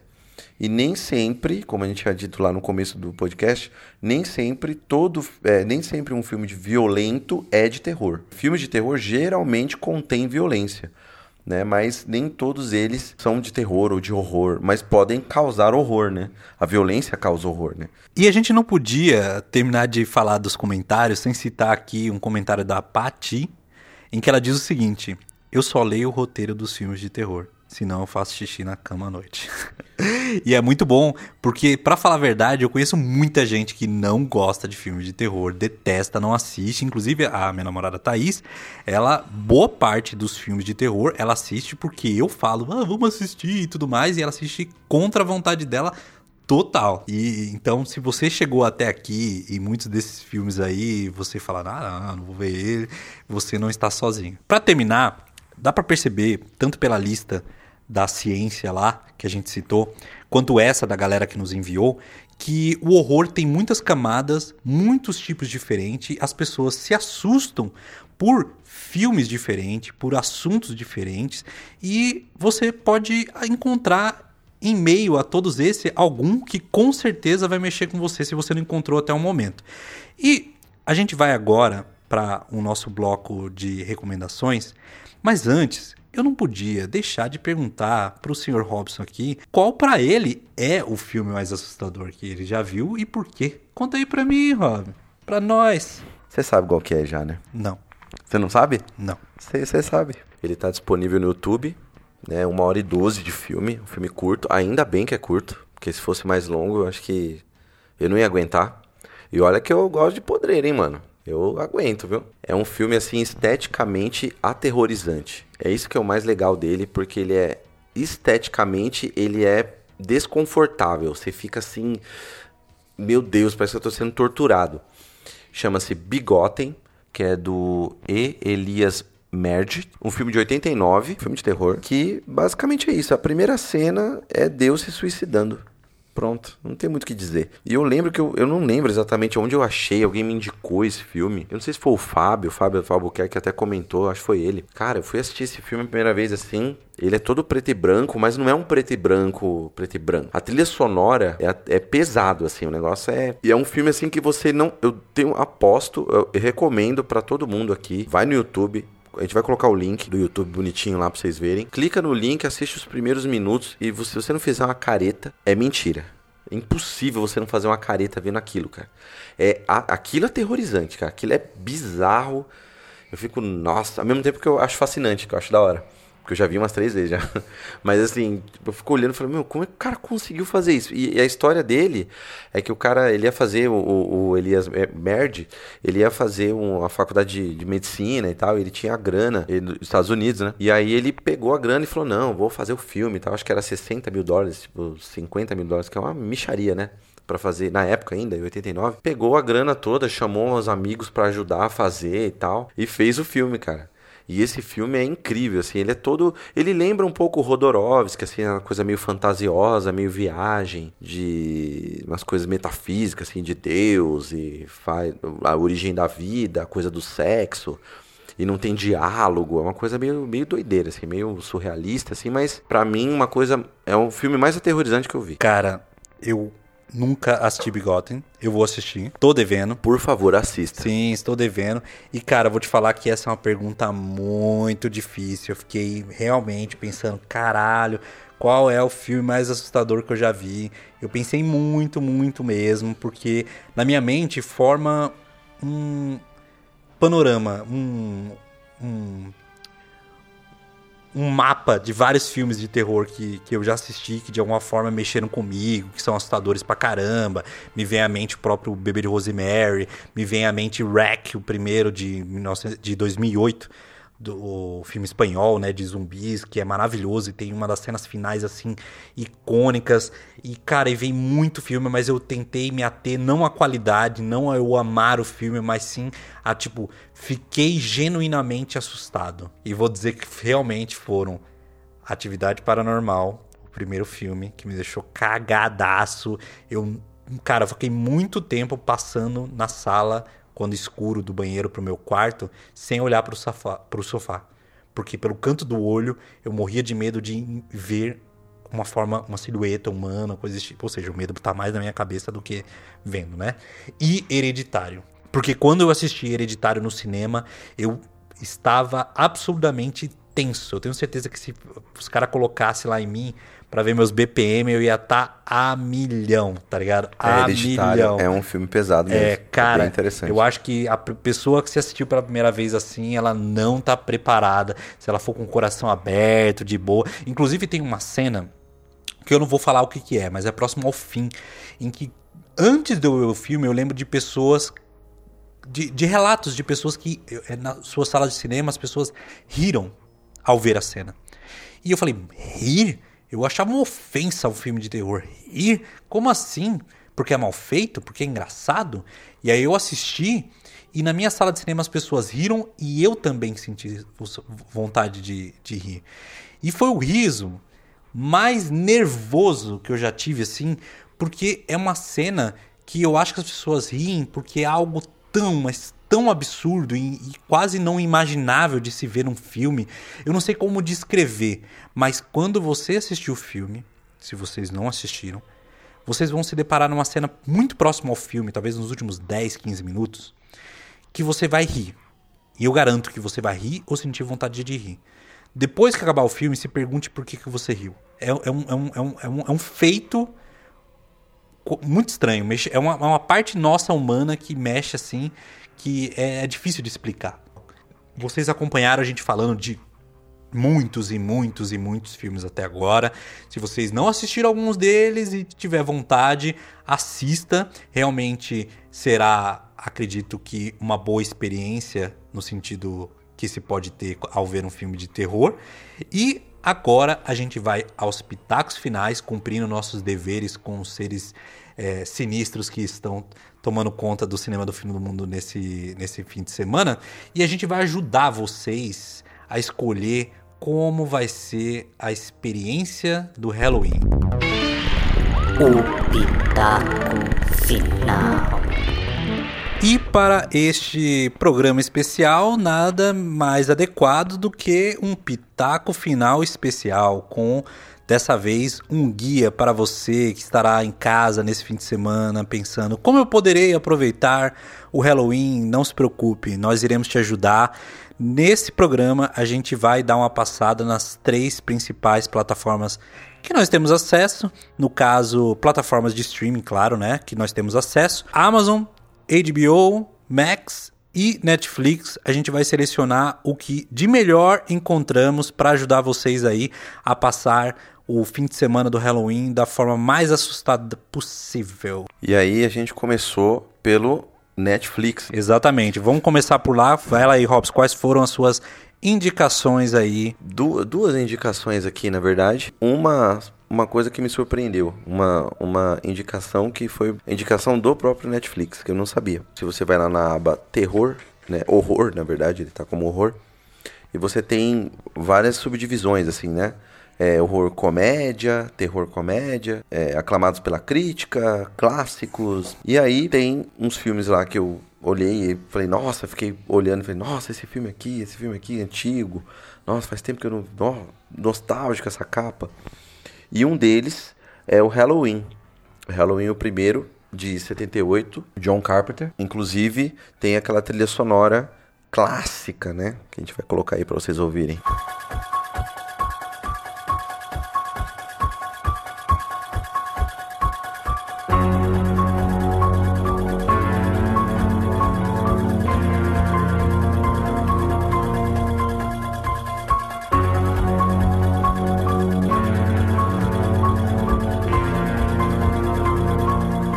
Foi composta pelo próprio Carpenter, né? Halloween eu gostava muito, eu lembro que eu tinha a fita VHS do 4, eu lembro que uma das locadoras lá perto de casa tava vendendo um monte de fita, preço de banana lá, eu comprei e eu lembro que eu assistia, era interessante porque eu achava bizarro.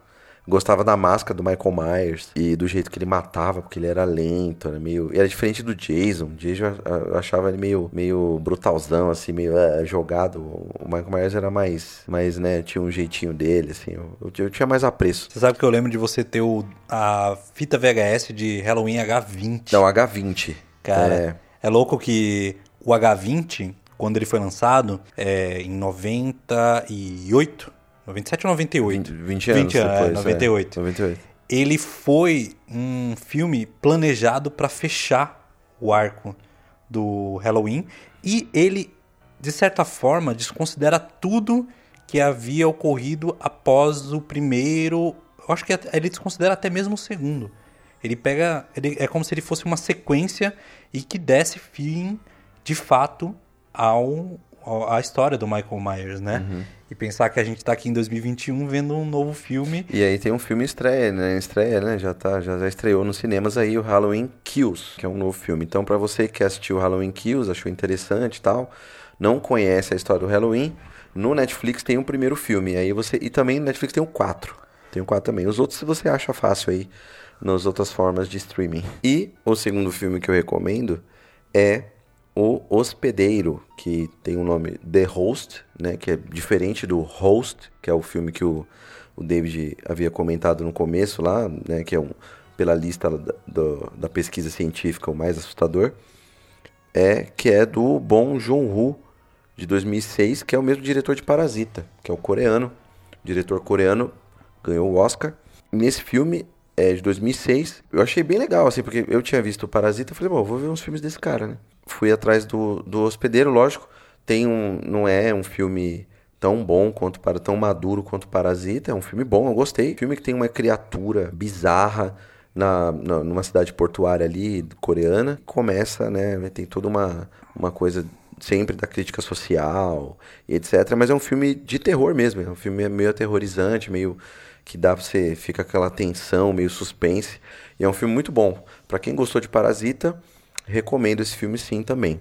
E a outra surpresa que eu havia comentado no começo, é, que eu vi, que zapeando ali pelo tags do, do Netflix, eu vi que tem uma aba lá de terror de Bollywood. A grande indústria indiana de filmes, né? A maior, junto com a nigeriana aí, de filmes mais do que os Estados Unidos. Quem quer ver um filme indiano, assistam aí, tem, tem, tem essa possibilidade no Netflix também. Eu não sabia disso. Foi vendo ali que eu falei, nossa, tem Bollywood aqui também. Filme, sa- pra sair um pouco desse eixo Estados Unidos. Nesse programa mesmo, a gente falou majoritariamente de filmes norte-americanos, né? Você Não- sabe que eu já cheguei a ver alguns filmes indianos de terror na Netflix por conta dessas tags aí. E de canais que E eu você sigo. gostou? O que, é que você achou? Cara, eu achei interessante. Eu não lembro qual- quais foram os filmes. Eu vi dois. Um eu achei horrível e o outro eu achei bem interessante. Só que como eu não lembro de nenhum dos dois, eu não tenho como indicar. Mas eu acho que se você tá aí perdido no que você vai assistir ou não, você pode fazer isso que o Rob disse, navegar por essas tags, porque elas acabam te levando para algumas produções um tanto quanto não convencionais, não aquelas que estão lá sendo indicadas para todo mundo, porque tem que levar em conta que, especialmente a Netflix, é uma plataforma muito robusta, assim, que tem um algoritmo muito bem feito. E conforme você vai assistindo filmes, séries, etc., ele vai recomendando coisas mais semelhantes. Mas tem muita coisa que é surpreendente na plataforma que só será recomendada se você começar a ver essas coisas assim. Então eu acho que às vezes vale a pena você ir lá, escolher um gênero ou uma tag e, fuçar, ver o que, que tem lá. É, então, aí tem um outro lado, né? Isso é bom e ruim pro mesmo, pro mesmo ponto. Por quê? Tem horas que tem muita gente, tenho certeza que tá ouvindo aqui, que fica mais de duas horas ou uma hora procurando filme e no final não vê nenhum. Eu, Eu- sou um deles. Eu tenho uma solução. A solução é ir já com um propósito. Chegar lá e, e e abrir a plataforma dizendo: Hoje eu vou ver um filme de ação. E aí você vai direto pra ação. Hoje eu quero ver uma série nova, uma série que eu nunca vi. Você pode não saber qual série você vai ver, mas você sabe que você vai ver uma série. Quando você vai totalmente away, sem saber o que você quer ver, você fica muito mais perdido, entende? Então eu gosto disso. Vou ver um filme de comédia romântica ou um reality show merda, tá ligado? É tipo isso, tá ligado? Eu acho que isso soluciona boa parte do caminho de você navegar nessas, nessa- nesses programas. E tem uma solução que eu acho que é a melhor de todas, que é continuar sempre ouvindo o podcast muito bom chamado Cinema do Fim do Mundo, que todo final de programa os caras recomendam coisas excelentes que estão nessa plataforma, e aí você não precisa ficar perdendo tempo, você pode ouvir o que eles falaram. Exatamente, por isso que a gente tem esse pitaco final para já dar ali a galera fazer a listinha. E a gente recomenda isso aí, façam a listinha de vocês com as recomendações que não dá pra ver, né? Nem todo mundo tem o tempo todo pra ver todos os filmes que a gente recomenda, mas deixa na lista lá. Um dia você vai ver. Exato. E tanto que, falando nisso, por conta de alguns e-mails e comentários de pessoas requisitando que nós deixássemos aí na descrição do programa os filmes que a gente recomenda, a partir deste programa a gente vai passar a fazer isso. E no próximo programa, inclusive, a gente cita quem foram as pessoas aí que nos mandaram essas mensagens aí, não é É mesmo? isso aí, o saque tá aberto. Ex- Pode, quem o cliente pode reclamar. Exato. E vamos seguir adiante ainda na Netflix. Eu resolvi se é, focar em séries. Porque tem muita gente aí que não quer ver um filme no fim de semana. Então eu vou recomendar quatro produções, onde duas produções são ficção e duas são documentários. O primeiro é Missa da Meia-Noite, série muito falada recentemente, dirigida pelo Mike Flanagan, que escreveu e dirigiu todos os episódios. Ele que já dava sinais dessa obra em outros filmes. Tem um filme dele de 2016, se eu não me engano, chamado Rush, que a personagem principal, em determinado momento, pega um livro e esse livro se chama é, The Midnight Mass, que é a Missa da Meia-Noite, e em outros filmes dele também aparece um livro chamado Midnight Mass, porque o Mike Flanagan ele tinha um interesse de fazer um livro de fato disso aí. Ele que adaptou já algumas obras do King, é claramente um fã de literatura fantástica, de terror, é um dos maiores cineastas de terror do momento. Eu sinto que ele é, para mim, o mais importante norte-americano fazendo terror hoje. Basicamente, a série trata da história de uma ilha nos Estados Unidos em que um novo padre chega para tomar conta da paróquia local e coisas estranhas, pequenos milagres começam a acontecer. O que parecia ser algo divino se mostra muito mais sombrio do que se espera e o resultado final é algo que você talvez não estava esperando. É uma série muito bem dirigida, muito bem escrita, fala de religião, a relação nossa com religião, com falsos líderes religiosos, sobre medo, sobre depressão, sobre morte, sobre culpa. É uma série maravilhosa, uma das melhores coisas que aconteceram na Netflix recentemente e eu acho que é imperdível. Seguindo adiante, eu recomendo Strangers from Hell, aproveitando aí a nova onda de interesse em produções sul-coreanas. Nós temos aqui uma série que trata de um jovem que vai morar na cidade de Seul, na Coreia do Sul, para poder trabalhar, e lá ele acaba indo morar numa espécie de bordel, digamos, não não um bordel, ele vai morar num- numa espécie de um apartamento de baixo custo. Lá Pensionato, uma é, pensão. uma pensão. E lá, muito em breve, ele percebe que as pessoas que moram ao lado nos quartos talvez estão escondendo certos mistérios sangrentos. E talvez ele seja a única pessoa inocente naquele prédio. Então não posso entregar muito, mas eu posso dizer que vale pela peculiaridade, mais uma vez os coreanos mostrando como faz um- uma história cativante, estranha única e ao mesmo tempo de gênero, porque é uma história de terror. Os outros dois seriados, no caso minisséries que eu recomendo muito, são documentários de true crime. Eu sou um grande fã de true crime e eu acho que tem dois casos que são bem interessantes. O primeiro chama-se Cena do Crime, Mistério e Morte no Hotel Cecil, que narra a história da Lisa Lane. Vocês devem ter visto alguns anos atrás aquele vídeo sinistro que muita gente divulgou no YouTube de uma garota que ela vai até um elevador e ela começa a, a palpar é, no na, na- sua frente, sem como se tivesse uma presença lá. Ela aperta vários botões do elevador, ela olha no corredor como se tivesse algo espreitando, como se ela tivesse com medo. Caso vocês não saibam, esse é o caso da Lisa Lang. Ela desapareceu no hotel, absolutamente sumiu no hotel depois dessa filmagem do elevador. O mistério tomou conta porque esse vídeo se tornou público. O documentário aborda desde o caminho que levou ela até esse elevador, o desfecho e por que aconteceu isso. É um grande mistério acompanhar. Pra quem já viu esse vídeo, é absolutamente assustador. Se você não sabe nada sobre esse caso, não leia. Se no máximo quiser, vá lá, procura Lisa Lang vídeo no YouTube e você vai ver uma das cenas mais perturbadoras, possivelmente da vida real. E o documentário realmente é intrigante e quando termina, eu acho que traz muita reflexão boa até.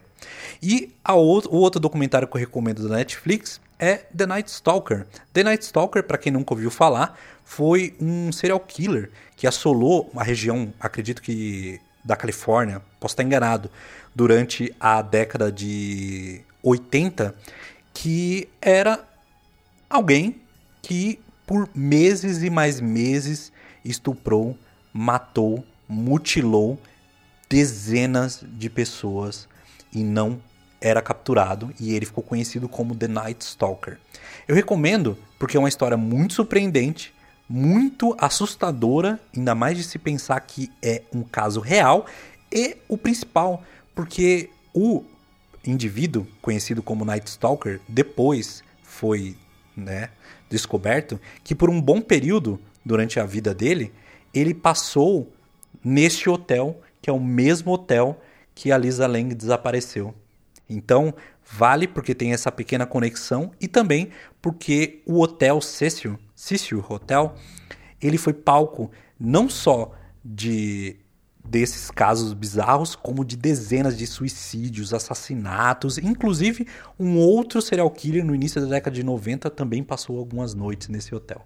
Então, são histórias girando reais em torno desse hotel que, se eu não me engano, fica em Los Angeles, mas posso estar enganado.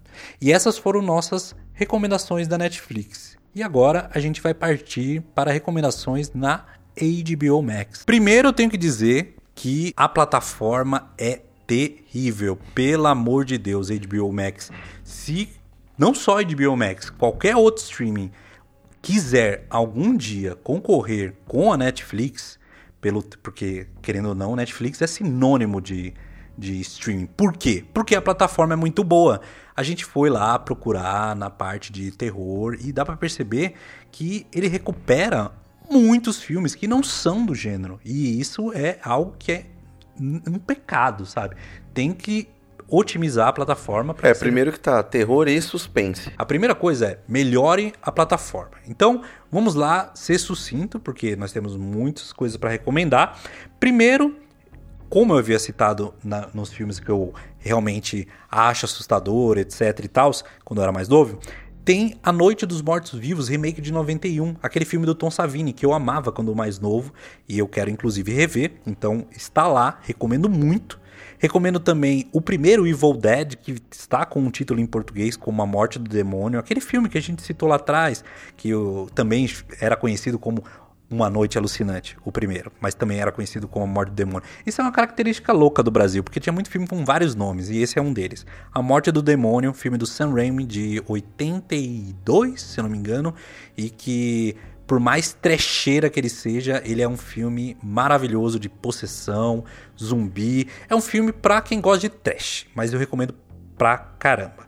Seguindo adiante, o Rob tinha dito que ele nunca tinha assistido Iluminado. E olha só, o Iluminado tem na HBO Max. Então, você pode fazer uma sessão dupla, assistindo O Iluminado, filme do Kubrick de 80, e logo a seguir assistir o filme do Mike Flanagan, que é o diretor de Missa da Meia-Noite, que ele fez do livro, continuação do Iluminado, livro do King, lançado em 2013, chamado Doctor Sleep. Então, você pode assistir o Iluminado e depois assistir o Doctor Sleep, que faz uma baita homenagem ao filme do Kubrick. Doutor Sono, né? Em Doutor Sono, desculpa, gente, desculpa. Então, Iluminado e Doutor Sono recomendo muito. Por último, eu recomendo demais Objetos Cortantes ou Sharp Objects, série, se eu não me engano, de 2018, que, que adapta um livro da Gillian Flynn, um filme, um, uma série de mistério que gira em torno de algo numa cidade pequena, assassinatos. Acho que vale muito a pena. É um filme com a Amy Adams, se eu não me engano, como atriz principal. Eu garanto para vocês que é um mistério que vale muito a pena. São sete episódios. Se você já leu um livro da Gillian Flynn, sabe que vai se deparar com muita estranheza. E eu garanto que quando chegar a última cena, aliás, fiquem até o final dos créditos do último episódio, vocês vão ter uma grata surpresa e não vão e vão agradecer de ter visto essa série. E partindo agora para a Amazon Prime, eu encontro o mesmo problema. Pelo amor de Deus, melhorem a plataforma. Não é intuitiva a busca. Eu não sei utilizar, recuperar direito a, a, o material que tem na, na Amazon. Uma coisa que eu fico muito chateado com essas plataformas é quando eu não consigo ver todo o acervo que tem na, lá quando se trata de um gênero, por exemplo. Eu gosto daquela coisa de pegar, escolher um gênero, terror, drama, whatever, e poder ver tudo que eles têm.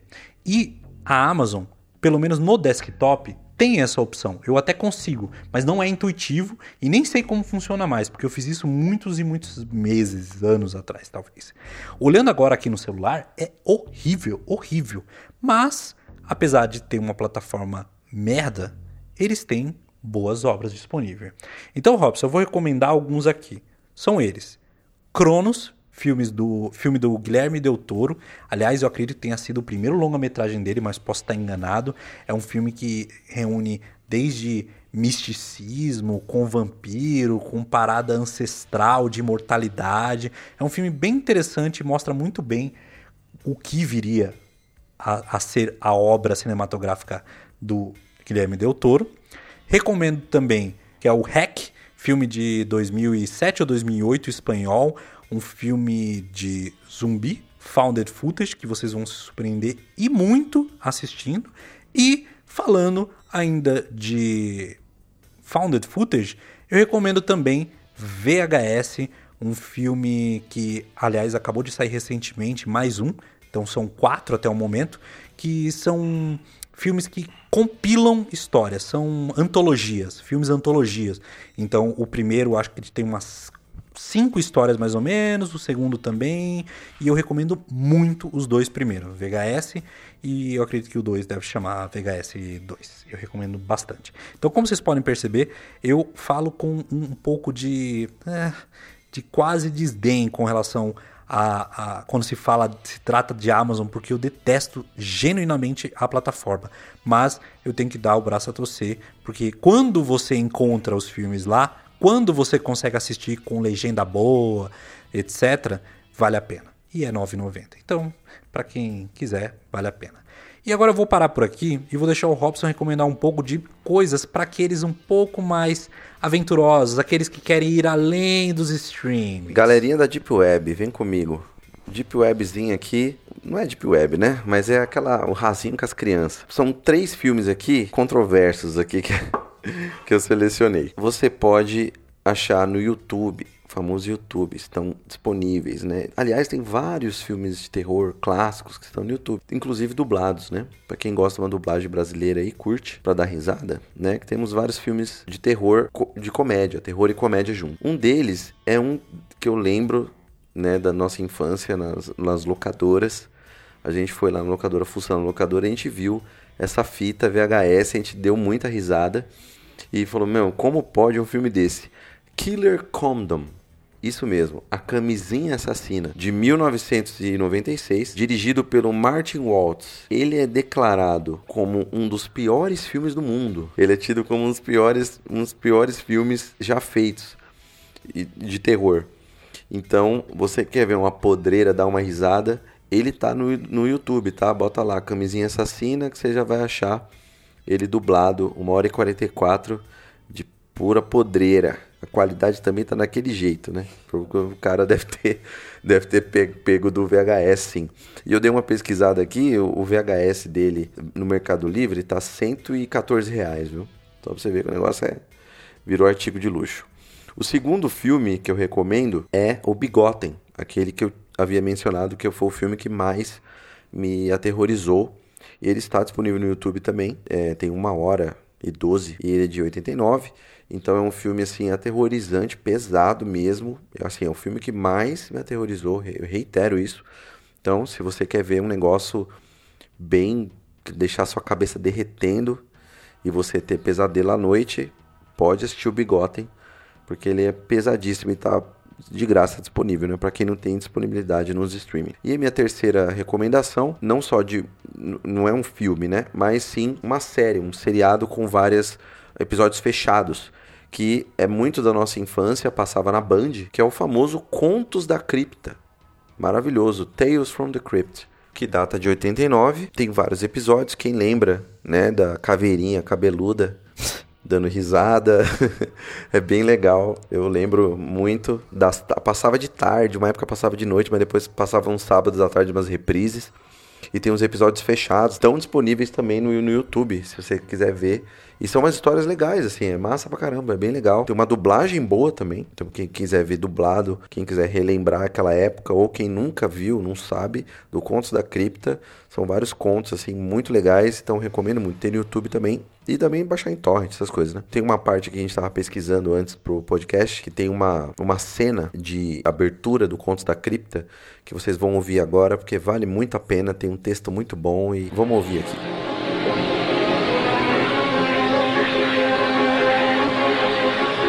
Numa distribuição Galiese de Contos da Cripta. Olá, rastejantes. Eu chamo essa de pintado na música de um detetive. Quando eu penso em você, meu coração fica mole. Enquanto eu contemplo sua doce autópsia. Sua pele é verde e azul. Agora, que declaração eu faria sem meu belo cadáver? O amor que eu sei que eu vou sentir começa com o mais indelicado dos cortes. É o fim. Oh, obrigado, obrigado. Eles não me chamam o terror de escrever cadáveres por nada. Obrigado. Meu próximo poema é um pequeno número de ex-terror mental em que tenho trabalhado. Eu espero que gostem. É sobre um cara realmente monstruoso chamado Clyde, que está prestes a provar sua própria experiência de morte em um verso repulsivo que vão ver agora. Genial, é só isso que eu tenho a dizer. Aliás, você falando aí do Contos da Cripta, a música é muito boa, a risadinha, a dublagem é muito boa, tanto no original quanto em português, dubladão. E, cara, há não muitos anos atrás eu assisti uns bons episódios da primeira temporada, talvez 90% da primeira temporada. E eu lembro de ter um episódio que o Arnold Schwarzenegger dirigiu, um filme que tem um episódio que tem a Demi Moore quando ela era bem novinha.